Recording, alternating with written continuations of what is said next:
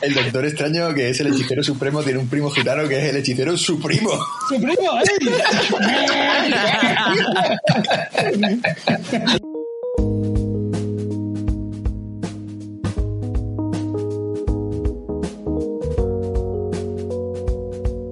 Bienvenidos al 3BO, hemos vuelto, no, no, estábamos muertos, estábamos de parranda y estábamos preparando eh, nuevos, nuevos comic books, nuevos comic books, pero antes de decir de cuáles vamos a hablar, quiero saludar como siempre al Sanedrín de este, de este programa, eh, empezando por el señor mayor llamado Amalio Rodríguez Chulia, que de mayor no tiene nada porque es joven en alma y en espíritu. Bienvenido Amalio, welcome. Hey, hey, hey, good morning, good morning, good evening, good afternoon, good night. Hey, hey, hey, hey, hey. A ti tú te quitas, las gafas para leer. Y David Rodríguez, ¿qué tal David? ¿Estrenando micro o qué? Eh, no, es el de siempre, lo que pasa es que hoy me ha dado problemas que, para, que para eso grabaré con unos cascos de estos de, de los chinos, porque al final son los únicos fiables, macho.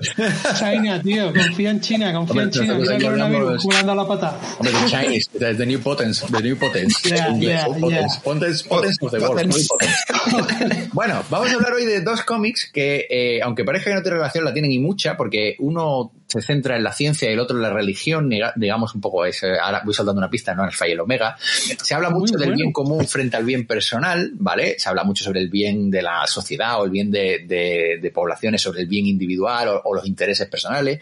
Hablan sobre lealtades y hablan sobre traiciones.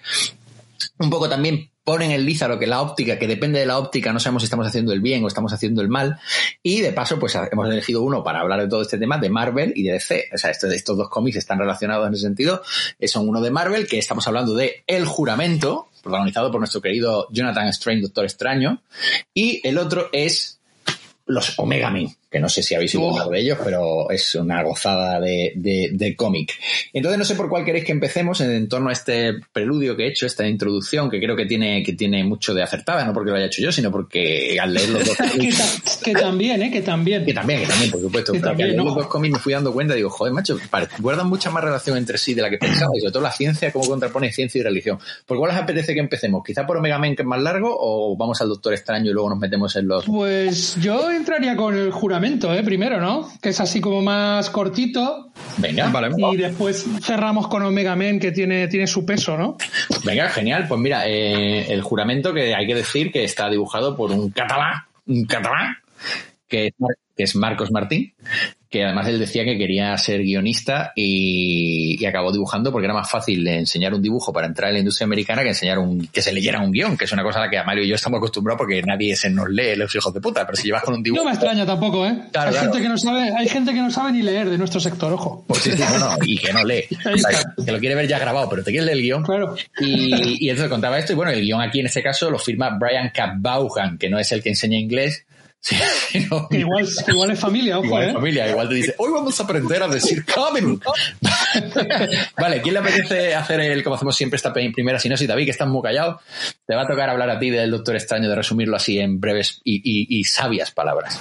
Muy bien. Pues, pues básicamente el juramento es uno de estos cómics referencia a la hora de hablar de Doctor Extraño.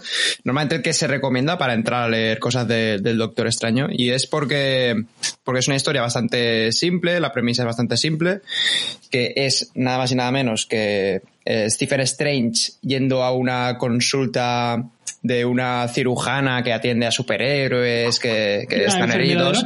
La enfermedad de noche. He dicho Jonathan Strange, luego me cortáis las pelotas, ¿vale? Seguimos. vale. Luego, luego, lo quitamos, luego lo quitamos. No, no lo quites, no lo quites, sí es gracioso, mis cagadas son graciosas. Vamos a usar, vamos a usar los nombres inventados, ¿no? Como decía Spider-Man en Endgame. No. Jonathan, Jonathan Strange es de Harry Potter, ¿no? No lo sé. ¿Y cojones? Yo no me lo estoy inventando. Bueno, sigue, David, perdona. Bueno, pues Jonathan Strange... Eh, no, Jonathan no, Stephen. Va, con su amigo Fuong a, la consulta de la, de la enfermedad de noche eh, porque Wong eh, está muy malito, pero eso no lo sabemos porque va a la consulta porque Stephen Strange ha recibido un balazo. Alguien ha robado algo en el Santo Sanctorum y ha recibido un balazo. Un balazo extraño porque poca gente puede herir al Doctor Extraño. Y mientras está curándolo y se pone en el plano astral que que ya lo hemos visto en las películas y se nota que vive muchísimo eh, la película Doctor Extraño de este cómic, eh, descubrimos que Wong está muy malito. Tiene cáncer terminal y eh, lo que le han robado a Stephen Strange es una poción que supuestamente es la única que puede curar a, a Wong. Sí, que la ha conseguido en el mundo místico este, ¿cómo se llama? ¿no? Eh, en, en, en, cualquiera de los mundos raros donde se mete porque, porque, porque son para fliparlo. Fue un mundo muy raro, era un chino. La trasciende. Estaba entre coger a, Mowgli, o digo Mowgli, a Gizmo, perdón, a Gizmo, o el, o, o el bote, se cogió el bote. y, y, nada, y eh, el cómic básicamente es descubrir quién lo ha robado, por qué lo ha robado, eh, cómo ha conseguido robarlo, porque no es de nada fácil entrar al Santo Sanctorum, y, y, vemos un poquito eh, esa carrera contrarreloj del Doctor Extraño eh, intentando conseguir la, la, poción antes de que Wong muera. Claro. Y básicamente esa es la premisa del cómic. Y es un cómic bastante sencillito y, y además a mí lo que me ha pasado es que es el último que me he leído de los dos y venía de Omega Men, que ahora hablaremos de él.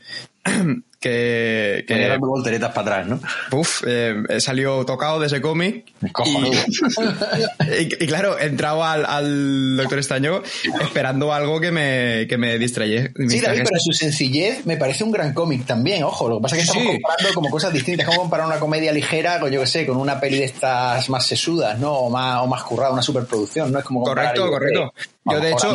El Consejo de los Anillos, ¿no? Bueno, Alejo los nombráis, pero. De, de, hecho, yo pienso que eh, El Juramento es posiblemente una de las mejores obras de no solo de, del Doctor Extraño, sino de, del cómic en general, porque de lo simple que es y de sobre todo el dibujo. El dibujo es, es simplón, pero joder, es efectivo. A mí me gusta muchísimo el dibujo de, de, de, juramento. Me recuerda mucho a, los 90, quizás. Es un dibujo un poquito más noventero, más oriental cartoon. Ajá. Y. Bueno, cumple muy bien su función, es lo que tú has dicho, ¿no? Es Eso como es. ¿no? Es un dibujo muy efectivo. Eso es, y además. Eh... Sí, porque a, además es un dibujo que, que recuerda mucho al, al, Doctor Extraño original, al de Steve Ditko, ¿eh? Sí, sí. Recuerda mucho al modernizado, más, más actualizado, evidentemente, pero, pero recuerda ese tipo de dibujo de Steve Ditko para el Doctor Extraño.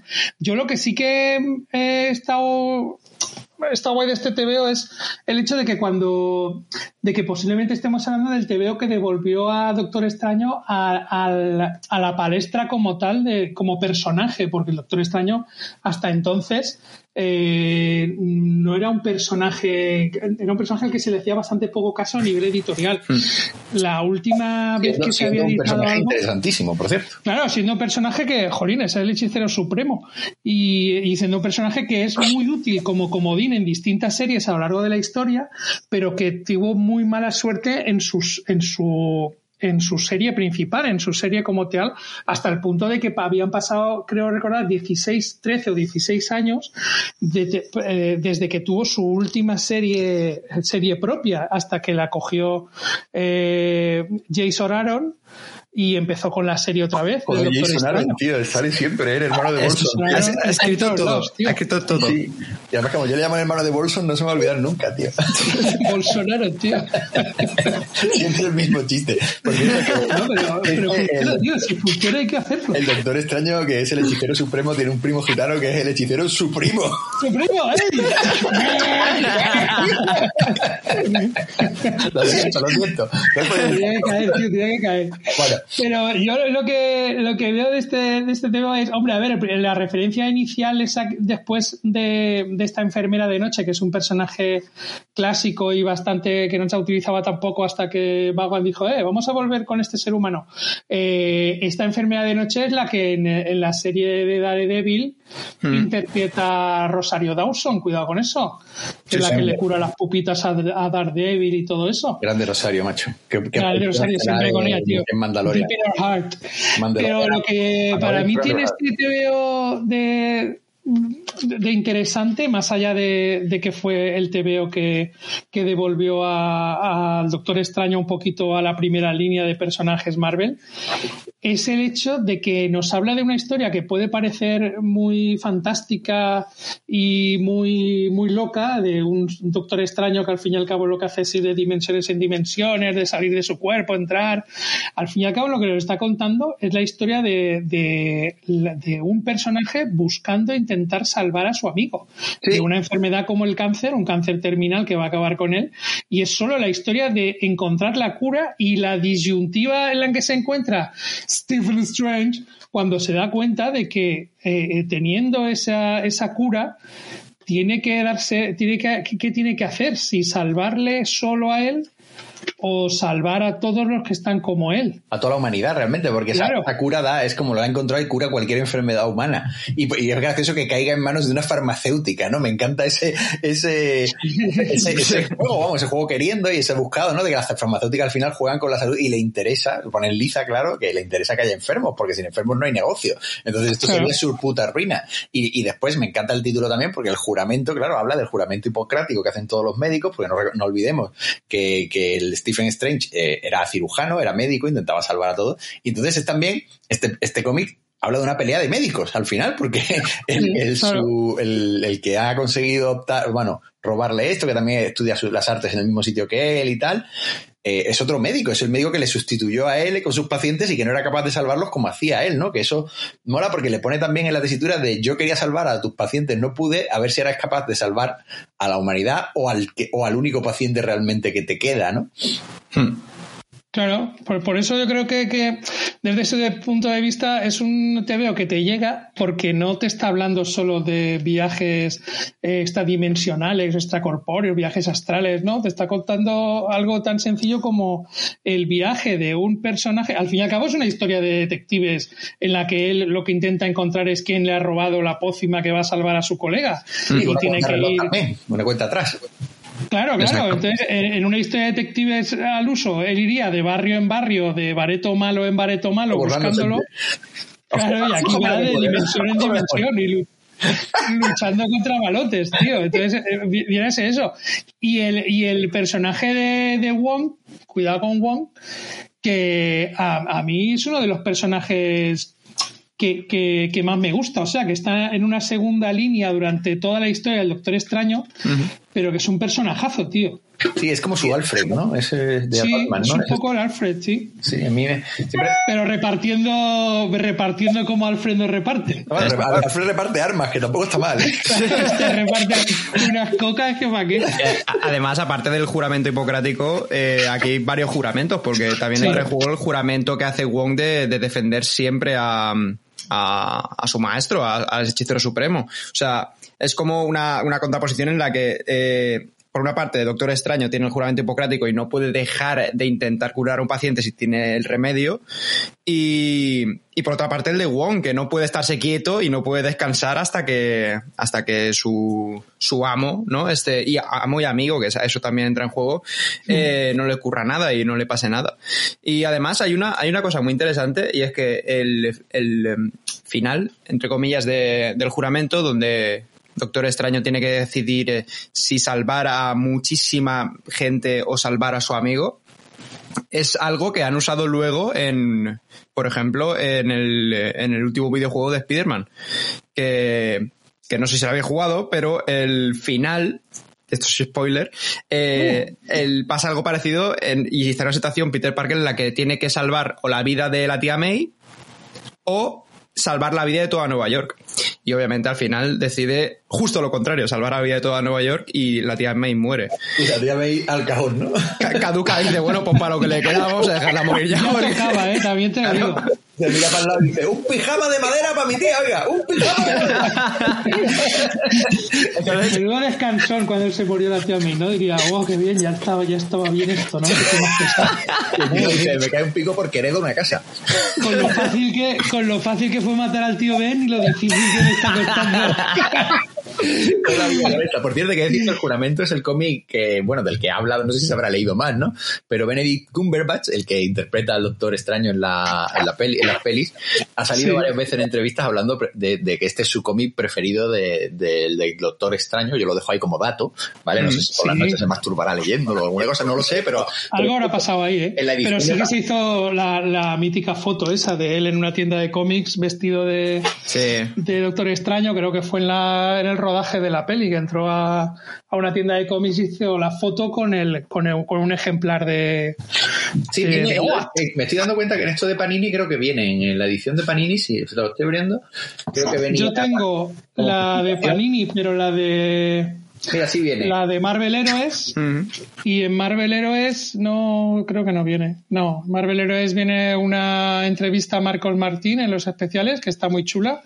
Y viene con dos extras, con, con unas cuantas historias más, porque, más porque claro, eh, eh, el, el juramento son, creo recordar que son cuatro cuatro, cinco, números. Cinco números, sí.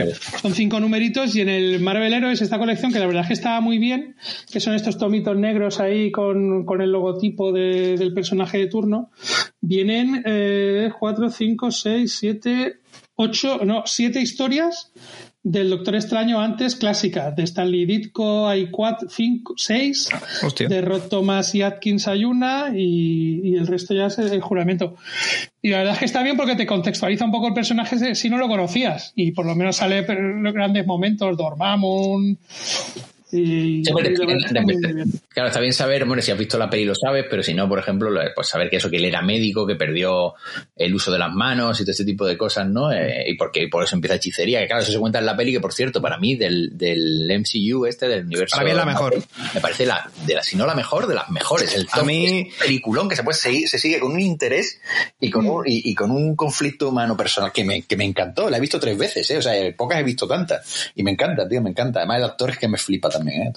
desde y encima, la película de, Doctor Extraño, a mí, aparte de que personaje me, me, me, flipa, o sea, Doctor Extraño es mm, de mis favoritos de, de Marvel en general, la película mola porque eh, primero, el, el, villano, villano, villano principal de, de, todo Doctor Extraño, que normalmente es Dormammu, en la película sale muy poco y encima resuelve la disputa hablando, en plan de, en un bucle temporal y le, mm. le calienta la cabeza. pero ese final, ¿eh? Lo, resuelven hablando y eso me parece increíble. Y también me parece increíble que en este cómic sí que es verdad que aparece el, el varón, aparece Nightmare, aparece Dormammu, pero aparecen muy de, de soslayo, quiero decir, no tienen nada de protagonismo.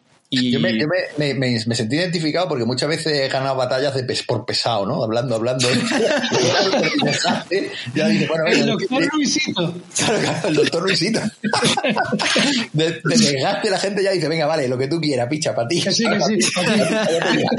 y entonces cuando lo vi dije yo, ese es mi doctor ahí, ese. ese es mi hermano, masacones. Ojo que también he ligado así, de pesado, de volver otra vez. Es normal, tío. Para ti, para ti, perra gorda.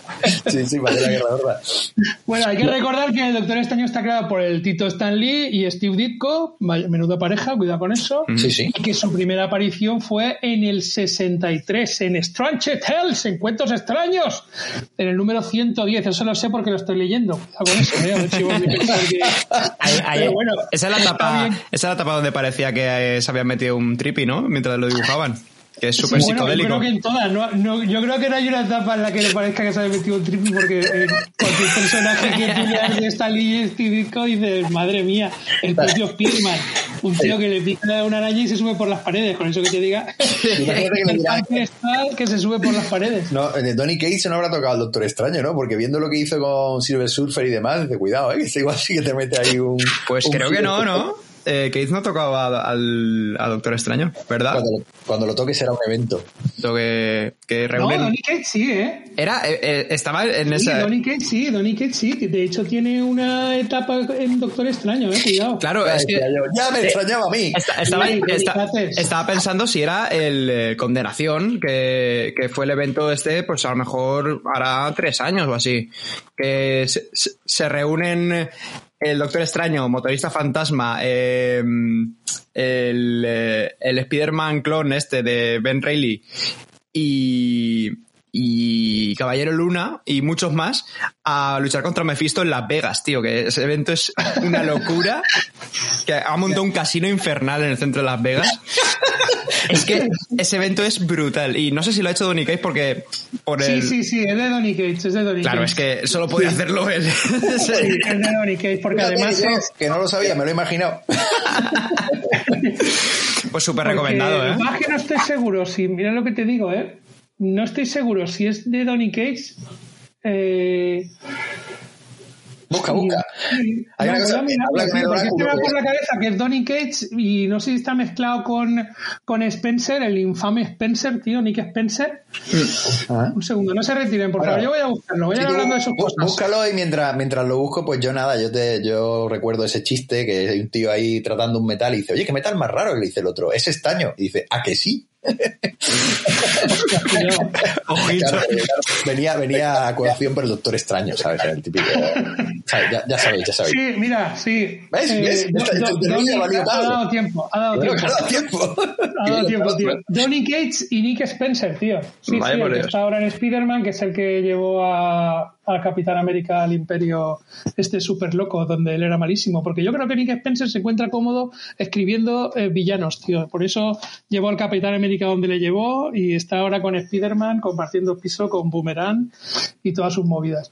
Pero sí, sí, sí, fue Damnation. Sí, súper recomendable el evento ese, porque es que, fíjate, ahora estoy viendo aquí una portada de Damnation y sale eh, el hombre cosa, el, el Spider-Man este clon raruno, eh, Iron Fist, Doctor Luna, o sea, Doctor Luna, eh, Caballero Luna, eh, con el outfit de la época de Warren Spector, esta que va con traje sin capa, que es chulísimo. Y, y Johnny Blaze, que eh, el motorista fantasma, el primero, que al final termina siendo el rey del infierno, ojo con eso, ¿eh? Que eso da mucho que hablar luego. Joder, pues. Oye, hablando de películas de Doctor Extraño, supongo que habréis visto ese pedazo de clásico incomparable de 1978 eh, hecha para televisión por la Universal llamado Doctor Extraño. No, No, he visto las fotos, pero no he No, visto el- la peli. Sé que existe, pero no la he visto. Hay que verla. Pues, pues me la, me la point, me la, me la point, que es apuntar en inglés, como todos sabemos. Y si queréis, vamos, vamos a ir pasando al siguiente tema, este, al siguiente cómic, pero antes me gustaría preguntar si queréis decir, añadir algo más de este fantástico TVO que recomendamos desde nuestro, desde nuestro púlpito de recomendar cosas. Aquí, Pues mira, pues, yo, yo al, eh, de juramento poco más tengo que decir porque la verdad es que eh, ya está todo dicho. Pero de Doctor Extraño sí que me gustaría recomendar ahora que va a terminar, por, por eso lo recomiendo, la, la el último volumen que ha sacado Panini de Doctor Extraño en grapita, que es eh, Doctor Extraño Cirujano Supremo, que lo escribe Mark White. Mark White, que está una, es una etapa súper chula, pero eh, por el COVID la han cancelado y creo que si no este mes el que viene sale el último número, creo que son cinco o seis grapitas, y está chulísimo, ¿eh? Pero ¿por qué lo han cancelado? Me refiero del COVID. ¿Trabajaban Por- juntos con codo? No, yo pensaba No, que trabajaban. Porque, porque eh, ¿no? no ha encontrado la cura del COVID. tío. Acabo Se ve que cuando, cuando vino todo el tema del confinamiento, eh, había series de, de Marvel que, de personajes más secundarios que, pese a que estaban vendiendo bien o tuvieran una buena aceptación, las han cancelado. Porque también cancelaron el eh, motorista fantasma de Brison, que es posiblemente de lo, de lo mejor que se ha escrito el motorista en los últimos 15 años. Y también la han cancelado por eso, solo por eso. Y necesitaban recortar eh, líneas y series que tenían y han tirado, pues eso, recortando Doctor Extraño. Daredevil se ha salvado porque si- cancelan la serie Daredevil, lo se tiran encima a todo el mundo. Hombre, es que de lo mejor que se está haciendo ahora en Marvel, como numerito, como grapita, es Daredevil, In- Immortal Hulk, que es para pa mear y no echar gota, Yo, yo como sabéis, llegaré tarde a esas historias. y Thor de, Doni, de Donicates. Cuidado con Thor Ah, de ¿sigue el Donicates. tour de Donicates? Pensaba que ya Sí, sí. No, no, no, sí que sí que- Thor de Donicates va muy a tope, ¿eh? Y con cosas y unos giracos y unos Ah, coño, pues me, quedé, que- me quedé en el 6, tío. pues Voy a apoyarme los No, demás. no, pues ya va por el. eh, no sé si en Estados Unidos va por el 11, pero. O, o sí, por el 11 creo que vaya. My goodness, Y pues ese, ese, eso, ese mola, ¿eh? Ese, eh, pues ya me- voy, a- voy a, voy a hacerme con él, voy a hacerme con él. ya con a él, tío. de mi, de mi tienda de internet favorita. Pues eso, Tío. pues eso que, lo, que lo bueno de, de las cancelaciones de esta serie, o sea, a los 5 o seis números es que pues a la larga te da para un Marvel, 100% Marvel en tapadura que te sacan esa etapa porque ya se, concluyó de una manera repentina y ya está. Y Doctor sí, que es lo que... Perdona, David. No, nada, que Doctor Extraño Cirujano Supremo mola por, por, eso, por eso, porque consigue recuperar la habilidad de, de operar y tiene que lidiar con ser médico y a la vez ser hechicero supremo. Y está ahí como una doble vida muy loca. Sí, a mí el Mark White, la, justo la colección que iba antes de esta de Hechicero Supremo, de Cirujano Supremo, también la estaba haciendo Mark White y no recuerdo cuántos números son, esos son 18 o 20 o por ahí, no recuerdo, no son muchos, y fue terminar esa y renumerar la serie otra vez con Hechicero, con Cirujano Supremo, eh, también por Mark White. Y esa dejé de hacerla. O sea que si tú dices que está operativa, pues me la, me la pido. Sí, no, es nada para tirar cohetes, pero es súper entretenida y tiene cositas súper graciosas. Ya te digo. tío, es que me sirves. Es que muchas veces estamos con, con lecturas de, ¡Wow, es una maravilla! Es no sé qué, y demás, y te lo lees y dices, menudo mojoneco, pero histórico. O, o, yo soy muy corto y no llego a lo que a lo que ven los demás, o los demás ven cosas que no hay. Y después hay cosas que son súper tontas hmm. que te las lees y dices, jolín, si yo lo que quiero es entretenerme, pasar el ratillo y poco más para pensar, ya tengo otras cosas. Como el, motorista fantasma cósmico, que, básicamente es un cómic para descojonarte. Ahí está. Es que, estamos en la edad. Si no lo hacemos ahora, ¿cuándo lo vamos a hacer? bueno, pues entonces dejamos ya de hablar del doctor extraño. Nena, nena, nena,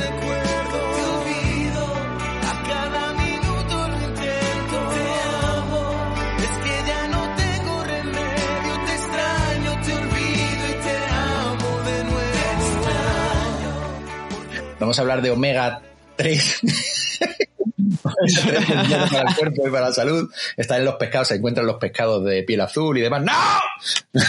Vamos a hablar del libro Omega Men, que eh, cómic que a recomendación del Tito Amalio aquí y que David y yo cuando llevamos poco tiempo leyéndolo nos mandamos unos WhatsApp en el que decíamos literalmente llevo 30 80 páginas y no me estoy enterando de un cagado pero, pero, las 290 páginas que tiene bueno no llega a 270 y tal el resto son extras mm. eh, merecen muchísimo la pena su lectura y ahora entenderéis por qué pero Amalio por favor procede a recomendarle a la gente y contarle de qué va Omega Men, como nos lo vendiste a nosotros pues vamos a ver, vamos a ver, vamos a ver. Los Omega Men, eh, a ver, la primera aparición de los Omega Men fue en los Green Lantern, en Green Lantern, en la colección como tal, allá en el 81. Y está creado por Mark Wolfman, que todos recordaremos porque es el, uno de los guionistas, bueno, el guionista que está detrás de, cosas como Crisis en Tierras Infinitas o, La tumba de, Drácula. Ah. Eh, y por Joe Stanton, que es el dibujante y bueno, Joe Stanton tiene barbaridades de cosas. Eh, los Omega Men, así un poquito por encima para que la gente se sitúe, porque con la primera vez que lo ves, y sobre todo lo que vosotros decías, que te pones a leerlos y dices, madre de la hermoso, pero ¿quiénes son estos? ¿Qué hacen aquí? ¿Qué tienen que ver los Green Lantern con estos? ¿Son buenos? ¿Son malos? ¿Son terroristas? ¿No? Pues bueno, la historia de estos personajes es bastante larguita, así que vamos a ir resumiendo, porque hay una época de los Omega Men pre Crisis en Tierras Infinitas y una época de los Omegas Men post-crisis de En Tierras Infinitas. bueno, vamos a ir a, lo que sería el post-crisis, que es donde nos situamos ahora. Los hombres Omega, pues es una fuerza eh, de paz en un sector donde los Green Lantern Corps, que en teoría deberían vigilar, como sabéis, o no, que se encarga de, vigilar distintos sectores del universo. De la Vega, ¿no? Se llama, sector Vega. Eso es, eso es. Ah. Son los que, eh, pero los Green Lantern no tienen permitido eh, actuar en el espacio vegano, que no es que no puedan eh, detener a alguien que come solo raíces y plantas, no, no. el, sistema vegano, porque tiene un acuerdo con los Guardianes del Universo y el Agente Naranja y tal. Bueno, los fundadores son muchos de los personajes que aparecen en, por no decir todos, los que aparecen en este TVO que no hemos dicho que es de Tom King y el guion y Barnaby Bajenda al dibujo, eh, son personajes que, aparecen también en este Omega Men. Los fundadores son Primus, que no hay que confundir con Primus, el androide este enemigo del Capitán América que, que creó el DC, recordemos. Esto es de ojo con eso. Eh, Calista, Tigor, Broad, Nimbus, Harpies, Felicity, Shalgen. Bueno, los Omega Men son un grupo de forajidos intergalácticos, cuidado con eso, como bien decía Luisito, del sistema Vega. Eh, y tuvieron una serie propia en, los, en los 80 o por ahí. Bueno, eh, se quedaron sin serie y porque, bueno, pues por, por falta de ventas o por falta de interés o por lo que fuera. Y en un momento determinado la DC dijo, vamos a sacar una una, colección que se llame DC You, dice tú, dice usted, dice usted cuenta de lo que tenemos aquí. Y lo que tenían era pues llamar a Tom King para hacer esta colección de Omega Men, que bueno, dejó flipado a todo el mundo, porque es que es brutalaca, brutalaca. Y como sinopsis, así muy rapidita, esto es una space opera, y como sinopsis así rápida, diremos que la, la historia empieza con el secuestro de Kyle Rayner, que es el, el White Lantern, la linterna blanca, y los... explicar a mí, porque no sé quién es, no sé quién es este Omega, o sea, porque es linterna blanca, lo explican en el cómic, pero no sabía su existencia. Claro, pero es que todo este tema de linternas blancas, amarillas, rojas, azul, verdes, eh, negras, es que eso, para explicarlo, necesitaríamos como tres semanas de podcast, porque los colores eso es del espectro emocional que se dice del universo de C, que es pues que está relacionado con los linterna verde y cada, donde cada color representa pues una emoción, así como el eh, el naranja es la avaricia, el amarillo es el miedo, el negro es la muerte, el verde es la voluntad y todo esto viene de, en origen, vamos, de quién sino el Tito Alan Moore en Cuentos de Linterna Verde. Eh, donde tomaba como base todo el rollo este de las linternas y las malas acciones de los guardianes frente a lo que eran los lo que pasaba en el sector espacial 666 que corresponde a un planeta que se llama Ismuf o Ismult y los delitos que, causaban esos guardianes en la búsqueda de mantener pues la seguridad y la justicia del universo entonces eh, pues aparecía este este elemento del, del espectro emocional que luego se desarrolla muy locamente en eh, La noche más oscura y el día más brillante. Es una serie de Green Lantern que no sé si habéis leído, de Give Jones, eh, en la que se habla de todo eso y donde Give Jones le da un giro brutalaco a todo el tema de los colores dentro de Green Lantern y le da un porqué a todo ese tema de, las, de, los colores de las linternas, de por qué hay eh, la existencia de, de los Green Lanterns amarillos, los Green Lanterns rojos, los Green Lanterns verdes y cómo cada color viene a determinar una, un, un sentido y a desarrollar una, una, una fuerza distinta dentro de ese universo. Y por eso digo que no estaría mal que le hiciésemos, si no lo hemos leído, una lectura a ese, la, además se está editando ahora la, el día más, eh, la noche más oscura y el día más brillante que, que, forma parte del juramento de los Green Lanterns cuando, cuando toman posesión de su anillo, en la noche más oscura y en el día más brillante, no sé qué. Un poco, un Entonces, de ahí viene. ¿verdad?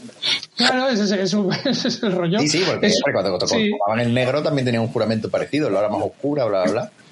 Claro, eh, mira, estoy buscándolo porque es, eh, no me acuerdo muy bien cómo es eh, en el día más brillante, en la noche más oscura. El, el Team Rocket de los Pokémon. El mundo de la solución para no sé qué, no sé cuánto.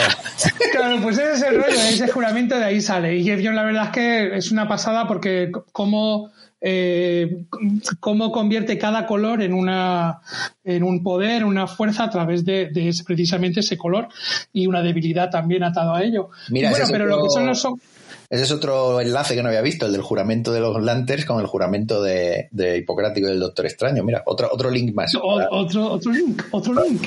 Bueno, pues eh, el Green Lantern, el White Lantern Kyle Rayner es, eh, pues, eh, es secuestrado por un grupo de terroristas, los llamados Omega Men, terroristas entre comillas, que luchan contra el gobierno de la Ciudadela y el virrey para terminar con el dominio sobre el sistema Vega, el sistema que hablábamos antes. Uh -huh. Tras a, a arranca la, la historia con, una, con un asesinato directamente, se cargan a Reiner eh, en directo, podríamos decir, en todas las televisiones del universo, ¿no?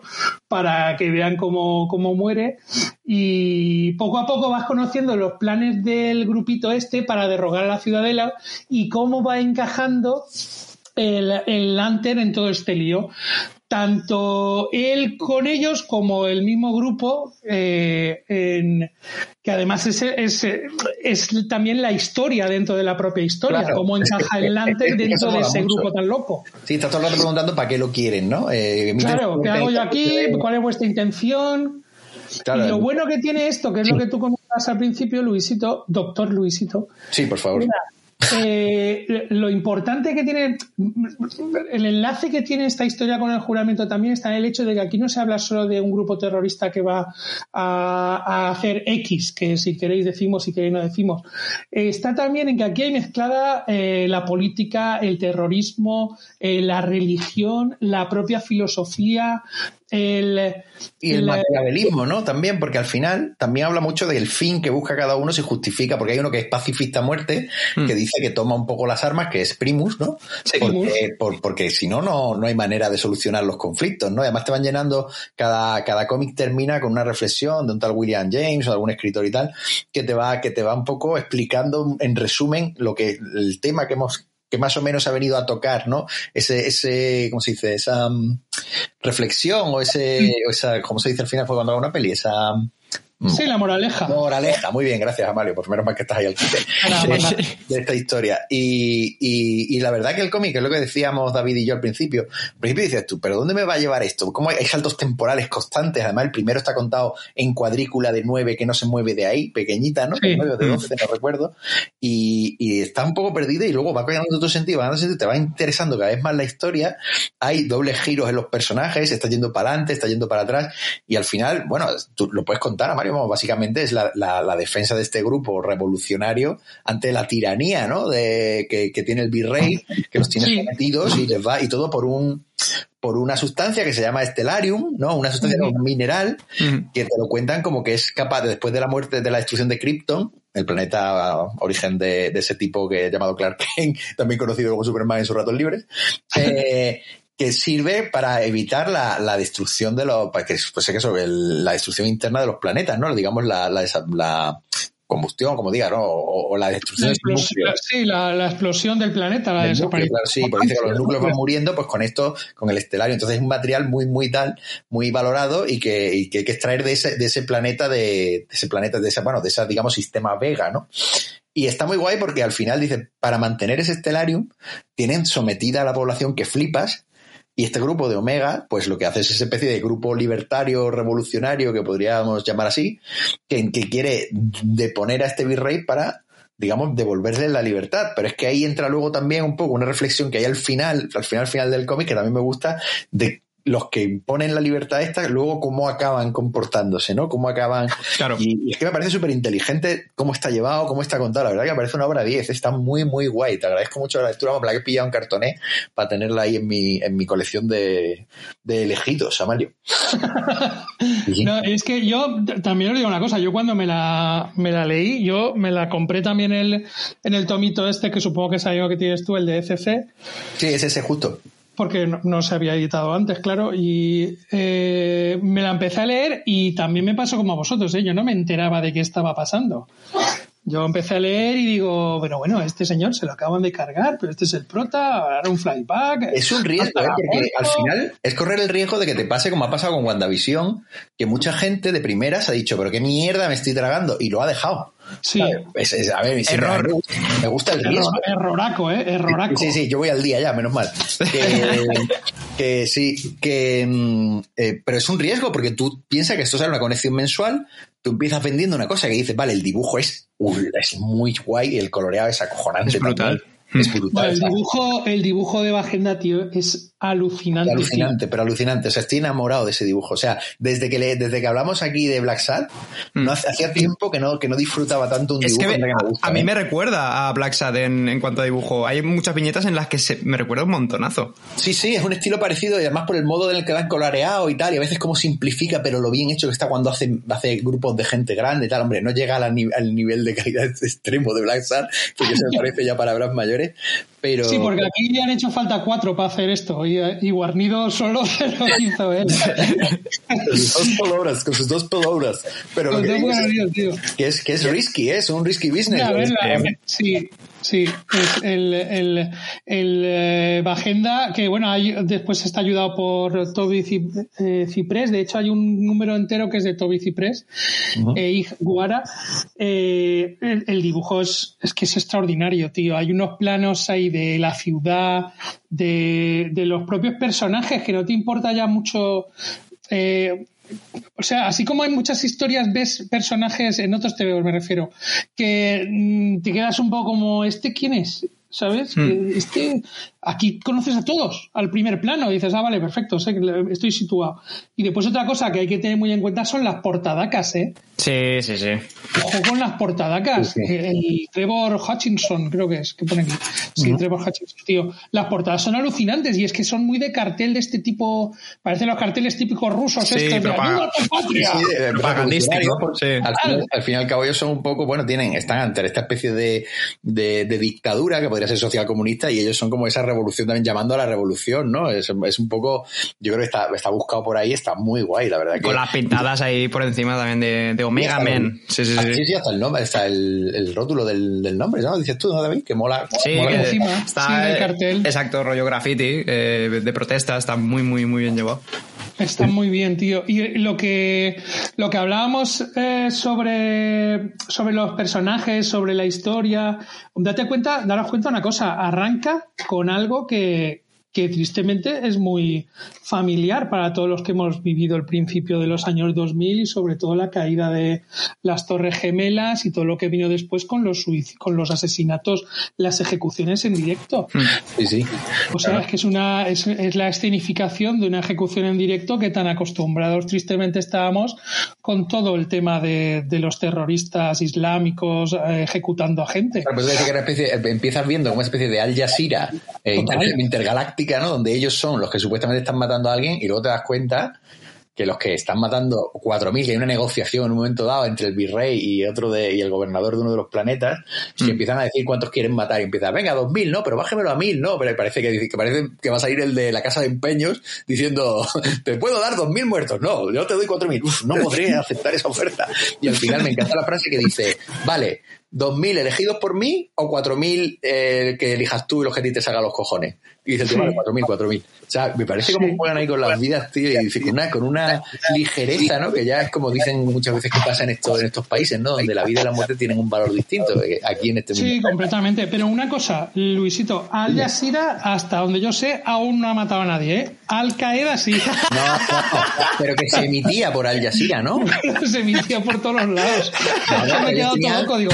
Sí, sí. No me jodas que. No, pero yo me refería al canal de televisión. Ah, vale, vale, me he quedado todo loco, digo, pero está diciendo? No, no, si los mataba Al Qaeda, yo he dicho, se emite por esta especie de Al Jazeera Internet. Ah, vale, vale, vale, vale. Pensaba que hablabas del grupo. Como si la cosa empieza a fluir a la gente. No sé, a lo mejor no era Al Jazeera, pero es la única que conozco así del mundo árabe, que como emitían estos en directo, atentados en directo, o era los que, bueno, el mensaje de Bin Laden, cuatro sí, veces. Sí, sí, la producción y la producción, ojo, tenían, tenían contratadas las productoras para hacer la, la épica en la grabación de las, de las ejecuciones, ¿eh? que tú las veías y parecía una serie. Sí, sí, sí grúas, en la playa, haciendo, pasando por delante de todos en un, en un, en un traveling acojonante y luego elevando la cámara y diciendo, madre mía. Sí, sí, sí, sí, la ejecución, tío, era loquísimo, tío.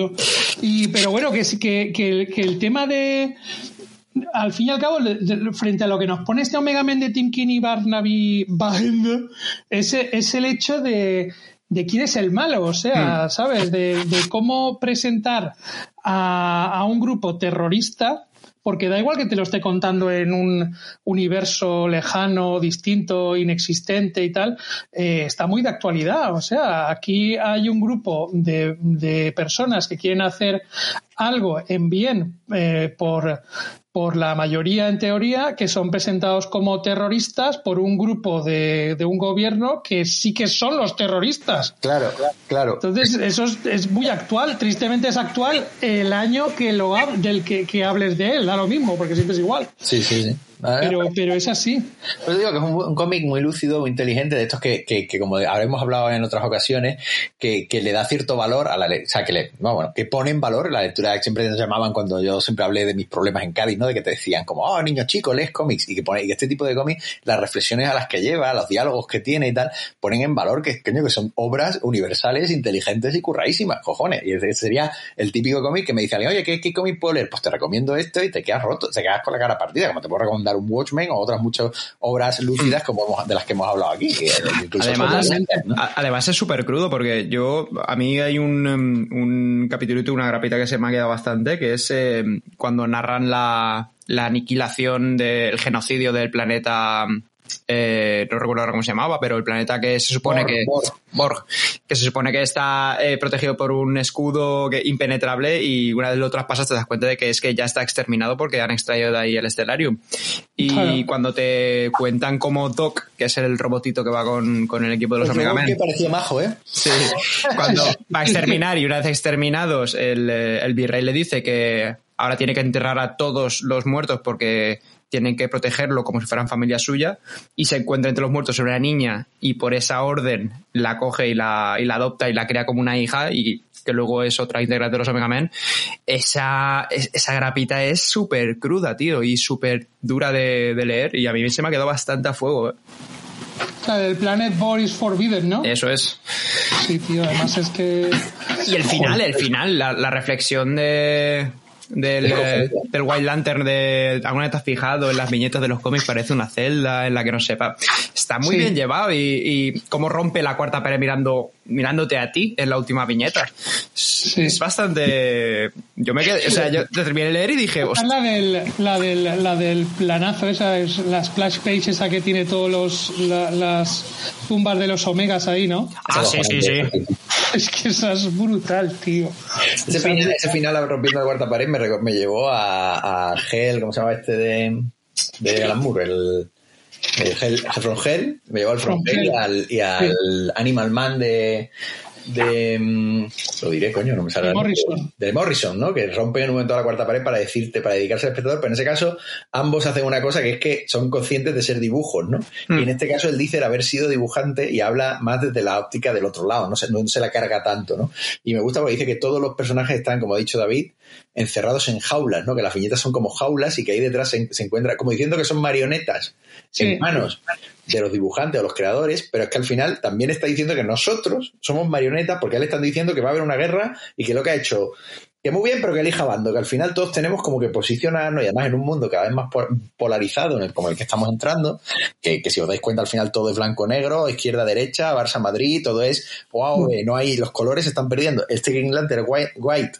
sea White Lantern, ¿no? Que, que aúna todos esos colores, que en un momento hace la reflexión de, ay, verde, esperanza, azul, no sé qué, eh, rojo, reflexión, no sé qué, tal, y, mola un montón, porque, porque al final te dice eso, que nos están haciendo como perder esa escala de colores, esa gama cromática o esa escala de grises, como para, para que no tengamos un pensamiento, digamos, crítico o analítico, ¿no? O sea, además, el cómic, el cómic es muy lúcido, es muy guay.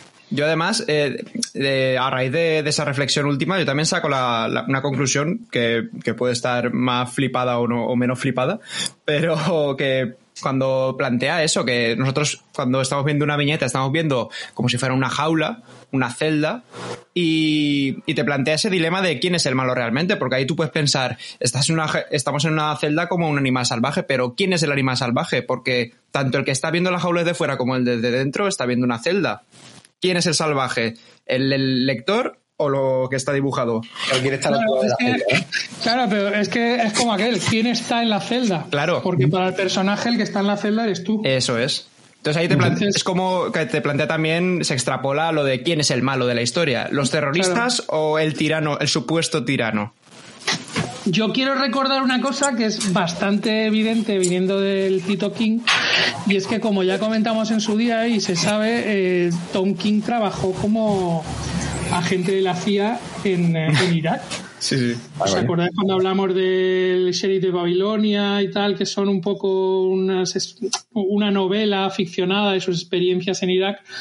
Yo creo que esta, este Omega Men eh, está situado en un, universo lejano, una galaxia tal y cual, pero que está hablando de esas experiencias, ¿eh?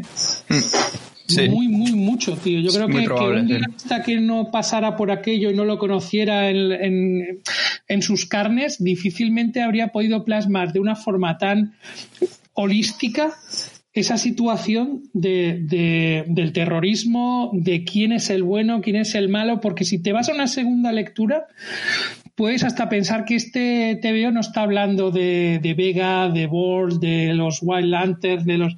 Es que puedes pensar que está hablando perfectamente de Irak, de Estados Unidos, hmm.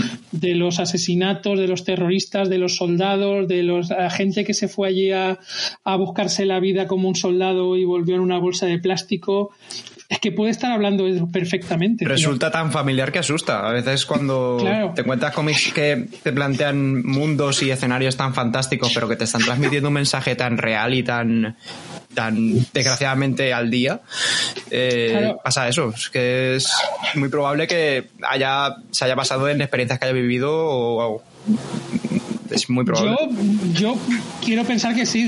Todos sabemos lo que dicen de que uno escribe de lo que sabe. Y es que mm. aunque estés escribiendo al fin y al cabo de lo que conoce, aunque estés escribiendo de gente con anillos mágicos que les hacen volar y tener superpoderes en, en, países lejanos, en universos lejanos, estás escribiendo de lo que, mm. de lo que conoces, tío. Y este tío conocía de aquí y, y una muy buena forma de criticar aquello es, es este TVO.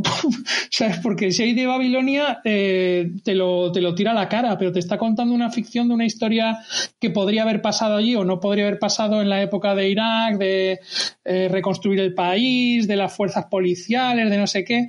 Pero es que esto, joder, que esto es, es, es aquello, tío, es aquello. Es el, el, terrorismo, el asesinato, la ejecución de, en primer plano, eh, eh, difundida para todo el mundo prácticamente en directo, lo que eh, un, un, un, planeta, un país que entra en otros planetas, países para coger los recursos que tienen esos planetas, países. ¿De qué te suena eso? Ostras, claro, dices, aquí me suena suena eso, tío, y suena, suena exactamente a, lo que es y que está muy por debajo en una segunda lectura de esta obra, creo yo. Y además, y, además de todo eso es que es muy divertida. es que es eso, tío, es que iba a irme, iba a irme ahí, tío. Y, y cuando te lo estás leyendo, estás disfrutando, a pesar de lo que te está contando, tío, te lo estás pasando pipa, pero pipa, ¿eh? Sí, sí, yo, yo te digo que ha sido disfrutón, disfrutón, a pesar de que el comienzo David y yo seguíamos como diciendo, what, the fuck, what the fuck, Amalio. De, hecho, os he recomendado esto, ya, ya, ya se ha vuelto loco ya. De, hecho, yo dije, dije, llevo 100 páginas y no entiendo nada aún. Y justo cuando digo eso, empiezo la 101 y te empiezan a explicar toda la historia. Y digo, joder, tan pronto lo digo, tan pronto me explican cómo, qué está pasando, ¿sabes? Pero es lo que decíais antes, ¿eh? Es súper arriesgado, ¿eh? Sí, sí, sí. así una historia de este tipo que dices, pero ¿qué está pasando? Anda, paso ya. Sobre todo teniendo en cuenta cómo se publicó esto. Esto se publicó en grapita en Estados Unidos. claro, claro. Entonces, ahí, imagínate la peña allí leyendo y, bueno, también es verdad que allí lo, en general tienen más cultura comiquera que aquí, eso es así. Claro, más paciencia. Pero, pero tú date cuenta, tío, de ponerte a leer esto y decir, Sí, pero tú a lo mejor sigues 14 colecciones, ¿no? Que, yo me acuerdo cuando yo, la, mi época de grapitas, que sería entre pues el 96 y el 2005-2006, que ibas a la tienda y al final salías con la bolsa de cómics con 14 colecciones las que estabas llevando, ¿no? Pues si X-Men, el Doctor, la que fuera. Y de pronto, claro, esta empezaba y no te enganchaba y al final decía, pues paso. ¿Sabes? Pues no me la sigo comprando. Me he leído tres, no me engancha, pues tío, me meto en otra que sea, porque salían colecciones nuevas todo el rato. Entonces por eso digo que es muy arriesgado, pero luego yo creo que, que, que coño, es tan divertido y es de esos cómics que queda y que te va a apetecer leer dentro de tres años otra vez y que vas a recomendar y que es una cosa que, joder, que, que como decía antes, que también dignifica, ¿no? Dignifica un poco todo el, proceso de leerte un cómic y, de aguantar una historia porque está muy bien contada y cómo dosifica la información a lo largo del esto, que también has regado, pero como al final la vas descubriendo y al final tiene la sensación de que le ha quedado redondo, que no le han quedado. Total, totalmente, tío. Ese personaje de, la princesa, tío, me parece. brutal. Qué personajazo, por Dios. Qué puto personajazo. ¿Cómo Total, tío. camela, cautiva, gusta y a la vez es un demonio. Buah, es, es me ha parecido brutal. Es una caracterización del personaje alucinante, tío. Y además, como, como lección, te digo una cosa, esto como lección de, de narrativa para guion, para, es para que, la, para que el que quiera meterse en el mundo, no del guion de cómic, del guion o de la narrativa, de la escritura en general, como lección de cómo, de qué compartir y cómo compartir la información hacia el lector espectador, es una máster, es un Exactamente, exactamente. Además, no, no, sé si hay proyecto para hacer esta peli o no, pero es que tiene, este cómic es una peli cojonuda. Es una peli cojonuda, ¿eh? Pero cojonuda. Sí, sí, pues te lo hace además una peliculita de dos horas y media, de esta como hacen los americanos, bien hecha. Y te la comes. El problema, el, problema de adaptar esto, y, es bastante, bastante problemático, ya no solo el cómic de Omega Men, sino todo el universo de los Lanterns. Que es súper complicado adaptar. Pero David, no te hace falta en este cómic saber quién es Green Lantern. no sabe que tiene un anillo poderoso, pero si tú no supieras absolutamente nada de eso, sí, sí, obviamente. Ya, pero yo hablo ya desde el tema ya de marketing, porque claro, Warner tendrá que vender que esto es del universo DC. ¿Y cómo lo vendes si no explicas antes quiénes son los Green Lantern? Y... como hicieron con Guardianes. Guardianes, mucha gente no había oído hablar de ellos nunca y se vendió de puta madre. Y mira, ahora que dices lo de guardianes, Luisito, que no se confunda la gente pensando que los Omega Men son los guardianes de la galaxia. no tienen nada que ver. Es que no tienen nada que ver, tío. Sí, van por la galaxia, hacen sus movidas, pero no tienen nada que ver. Para nada. Mira, Omega Men, lo único que me viene a la cabeza como película es la de la, adaptación que hicieron de esa brutérrima novela que yo me cagué de miedo cuando la leí de jovencito, de Soy Leyenda, que después de Richard Mattison, que después hizo la mierda esa eh, Will Smith. Sí, pero la mierda esa de Will Smith, si no has leído la novela, funciona. Sí, pero lo malo es que te la has leído, el que se la ha leído, tío. ya, ya, ya. Ahí me fui a ver la peli y dije, anda, no que, no que me la tele porque vale dinero, pero dije, ostras, ¿qué es esto, tío? ¿Qué es esto? Bueno. Porque la novela de Richard Mattison, que cuidado con Richard Mattison, que recordemos que es el, el del Increíble Menguante y el que escribió el guion del primer, eh, el primer trabajo de, Steve, de Steven Spielberg, mm. eh, El Diablo sobre Ruedas. ¿Se acuerdan? La del camión ese que... Sí, sí, sí, que va persiguiendo todo el rato un coche, que es una película angustiosa que a mí me, jodió la infancia, pero pasé fatal viéndola. Es de Richard Mattison, tío. Sí, sí. Y, Oye, una cosilla, tío. A ver qué, cositas tenéis ahí de lecturitas operativas que tengáis ahora o ¿Novela, ¿Novela o comic books? Comic books, comic books, always. Yo, yo me estoy leyendo ahora, bueno, también porque lo hablamos en su día, pues terminando Miraclemen, eh, me queda ya el de Gaiman, me he leído los de Moore, y lo estoy disfrutando mucho, la verdad, eh, la saga Miracleman, pero estoy con eso. Hacernos, tenemos que hacernos un día una de Miracleman. Mm. Sí, pero me, quiero leer antes la que recomendaste tú el otro día, que, era la del. La portada era un tipo así zombie y tal. Me, ah, terror. Terror, terror. Terror ING. Sí. Claro, esa, esa me interesa. Antes de leerme el de Gaiman, igual me, me tiro a por ese, porque me, me apeteció mucho y podíamos hablar de ese otro día. Pues yo ya os lo dije en el grupo, lo comentamos en el grupito, yo no sabía la intrahistoria que había ahí, ¿no, David? Sí, ese cómic, eh, bueno, es especial para mí porque fue eh, de los primeros cómics que leí a conciencia decir, vale, esto es un cómic, eh, vamos a leerlo del principio hasta el final, cero distracciones, meternos de lleno. Y fue el primero que me compró aquí mi tío presente. Y... ese soy yo, chicos. A decir que al final somos tiernos y qué bonita la historia que contamos aquí. No solo es hablar de cómics, también hablamos de, familia, joder. La familia es honestamente importante en este país. es, un cómic súper entretenido e interesante que podríamos meterlo en el típico programita que hacemos de tres cómics y comentar los tres así cortitos, porque ya te digo, es súper sencillito de leer y, súper divertido. Vale, pues vamos, a preparar si queréis uno de tres cómics cortos, así, así podemos seguir la semana que viene. Pero vamos, pues vamos ya, esto lo hablamos off the record. Vamos a despedir que nuestros, que nuestros espectadores no tienen por qué ver el planning y la planificación aquí en directo. La tramoya, la tramoya. Sí, la, la tramoya de los comiqueros. Os, invitamos a seguirnos, pues como siempre, a través de redes, e y demás. Eh, ahí estaremos contando nuestras impresiones y además diciendo estos chistes malos.